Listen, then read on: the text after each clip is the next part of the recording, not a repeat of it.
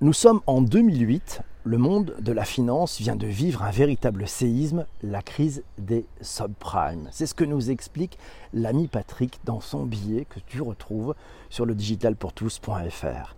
Cette crise sans précédent donne naissance à une crise de confiance dans le système bancaire et ses institutions. Dans cette atmosphère de défiance, poursuit Patrick, un personnage mystérieux, totalement inconnu, un certain Satoshi Nakamoto va bouleverser à jamais la finance. Son idée L'idée de Satoshi, une version purement pair à pair de l'argent électronique qui permettrait au paiement en ligne d'être envoyé directement d'une partie à l'autre sans passer par une institution financière.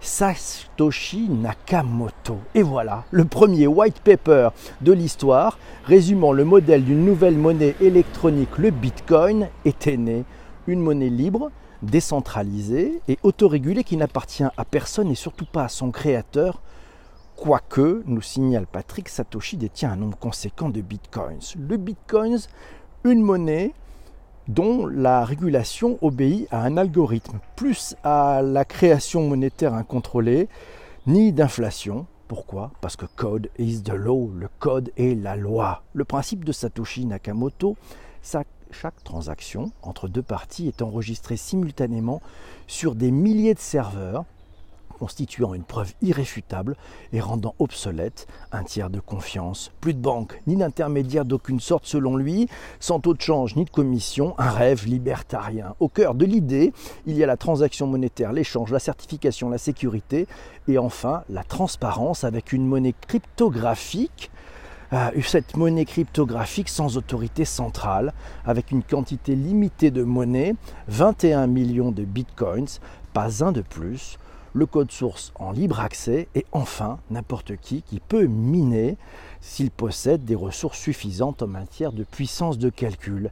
Quelques notions à connaître aussi, avant le Bitcoin, il y a eu des tentatives infructueuses. On parlait de Hashcash, c'était en 1997, de B-Money en 1998, de RPO en 2004 ou encore de BitGold en 2008. Satoshi, de son côté, a su s'entourer de membres éminents de la communauté Cypherpunks on donnera les noms dans le billet, oui, et le Bitcoin avec un B majuscule, ça c'est important à savoir. Le Bitcoin avec un B majuscule, c'est le système, c'est l'architecture. Le Bitcoin avec un B minuscule, c'est la monnaie, la crypto-monnaie, dont l'origine est bit.coin. Voilà, depuis la création du Bitcoin, celui-ci n'a résisté à toutes les attaques. Jamais personne n'a pu effacer ou modifier une transaction. Voilà, alors euh, on, donnera les équivalences. Hein. Un bitcoin, c'est 100 millions de Satoshi. Et pour aller plus loin, ben pourquoi aujourd'hui, d'après toi, euh, j'ai posé la question à Twitter, pourquoi le Bitcoin, cette crypto-monnaie, n'est-elle pas mainstream selon toi? Pourquoi n'a-t-elle pas pris aussi largement depuis le temps? Que lui manque-t-il pour une adoption massive? Où est-ce que ça pêche, où est-ce que ça bloque? On en parle en direct avec tous ceux qui ont mis des commentaires et tous ceux qui sont dans le direct d'ailleurs sur Twitter. Alors qu'est-ce qui s'est passé? C'est Déborah qui nous dit, bah, déjà, ce qui est complexe, c'est comprendre le sujet. Ouais, bah bref, il faudrait une sorte de vulgarisation vraiment accessible, plus une vraie preuve de confiance. Aujourd'hui, nous signale Déborah, c'est un peu du gloubi-boulga, les explications, et elle croit que c'est un peu fait exprès. Tiens, y a amène le doute, c'est vrai.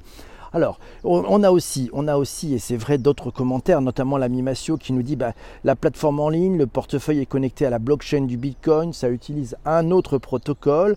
Est-ce qu'on peut se poser plein de questions? Est-ce que je peux annuler une transaction Bitcoin? Eh ben non. Massio nous dit qu'elle est irréversible. Il est impossible de supprimer un enregistrement inscrit dans un bloc de la blockchain du Bitcoin. Le minage du Bitcoin, ben, c'est résoudre un puzzle. Et oui, c'est un puzzle cryptographique à l'issue de cette opération, l'inscription d'un nouveau Bitcoin est fait d'une transaction, elle est écrite, c'est comme ça que ça peut fonctionner. C'est pourtant simple, on a les réponses. Il y a aussi alors les altcoins, c'est ça où ça se, complexe, parce qu'il y a les altcoins. Aujourd'hui, plus de 2000 altcoins circulent sur les marchés de la crypto. Et dans le monde, chacun est libre de lancer aussi sa propre crypto-monnaie. Toutes les altcoins, les altcoins ne sont pas des copies de Bitcoin et comportent souvent des propositions de valeur unique ça y est, je t'ai perdu. C'est peut-être là que le bas blesse. Mais bon, c'est peut-être pour ça d'ailleurs que ça tarde à devenir mainstream, parce que c'est trop technique, parce qu'il y a trop de possibles, parce qu'ils ne sont pas encore mis d'accord. Le protocole, tout le monde l'a, mais tout le monde essaye de lancer sa marque, tout le monde essaye de lancer sa monnaie. C'est peut-être d'ailleurs la beauté du principe, mais jusque-là, toi et moi, on est totalement paumés. Voilà. Et Cérémy nous dit bon ben on pas, et ça consomme aussi peut-être bien trop de ressources euh, électriques. Euh, ouais voilà, donc en fait au côté écologie on n'est pas bien clair sur ça. La consommation énergétique du minage c'est une catastrophe, nous signale, c'est nous l'ami Maxime. Et c'est Stéphanie qui nous dit Mais qu'est-ce que c'est dur le matin, vous attaquez avec des sujets terribles. Ah ben on est comme ça le matin. Et puis, et puis Déborah nous remet un petit peu de recul. Pour quels usages, pour quels usages dans le quotidien les gens ont besoin de pouvoir utiliser ce bitcoin pour se l'approprier? C'est aujourd'hui, nous signale Déborah, plutôt de son point de vue un concept pour beaucoup et ça a du mal à rester concret. Voilà, Rémi dit qu'il y a peu de documentation aussi, peu de retours d'expérience, peu de conférences sur le sujet. Déborah nous dit oui, il y en a, il y en a quelques-unes, il y en a peu, c'est un peu obscur en fait encore et c'est dommage. Ce sont de bons outils et technos. Encore faut-il les utiliser pour un véritable intérêt. Euh, et puis Vincent nous signale, bah, c'est considéré un peu comme une monnaie de spéculation. Euh, une transaction Bitcoin met 10 minutes quand les banques font maintenant 10 secondes, nous signale Maxime. Et eh bien voilà, les banques sont aussi peut-être accélérées. Voilà le Bitcoin, divisible jusqu'à 8 chiffres après les virgules, nous signale Massio. C'est tout à fait possible d'en acheter pour 10 dollars ou 10 euros. Voilà, donc c'est accessible, hein, mais on ne comprend pas tout ça. Voilà, c'est encore un peu fouillis. Et c'est Jean-Denis qui nous dit la confiance, même si celle-ci progresse d'année en année, la confiance en l'avenir des crypto-monnaies est un frein à une adoption massive Preuve, en existe-t-il? C'est un indice actuel, c'est la crypto confidence, nous signale Jean-Denis. Merci Jean-Denis. Et puis c'est Patrick qui nous dit il y a beaucoup de mystères, de mythes, de légendes euh, et, de fausses informations. Euh, voilà, nous les pardonnons, c'est pas simple, mais bon, il invite, il invite d'ailleurs à nous rejoindre sur le, sur le Discord. On fera probablement une spéciale sur le Bitcoin parce que ça vaut la peine de, commencer à, mieux comprendre ce sujet-là. Mais là, il est peut-être un petit peu trop tôt si tu écoutes ce podcast le matin. voilà, c'est les, les, collègues de la marmotte ont fait un prototype pour transformer des euros en Satoshi. Ce sont des génies. Tu perds ta clé privée, tu perds tout ton portefeuille. Aïe, aïe, aïe, c'est vrai, attention à vos clés privées. Bon, ben ça, c'est un peu la fait. tu perds ton portefeuille, tu perds ton portefeuille. Hein. Voilà, c'est comme ça, c'est comme ça, ben, ça marche aussi avec ces, avec ces monnaies-là.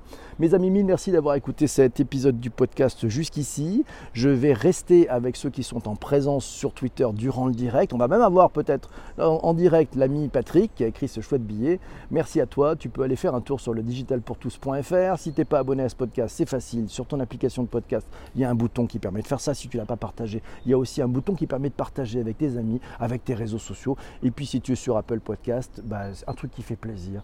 Tu nous mets 5 étoiles, tu mets un commentaire et tout va bien. Merci, Bill, merci, à très vite et surtout, surtout, ne lâche rien. Ciao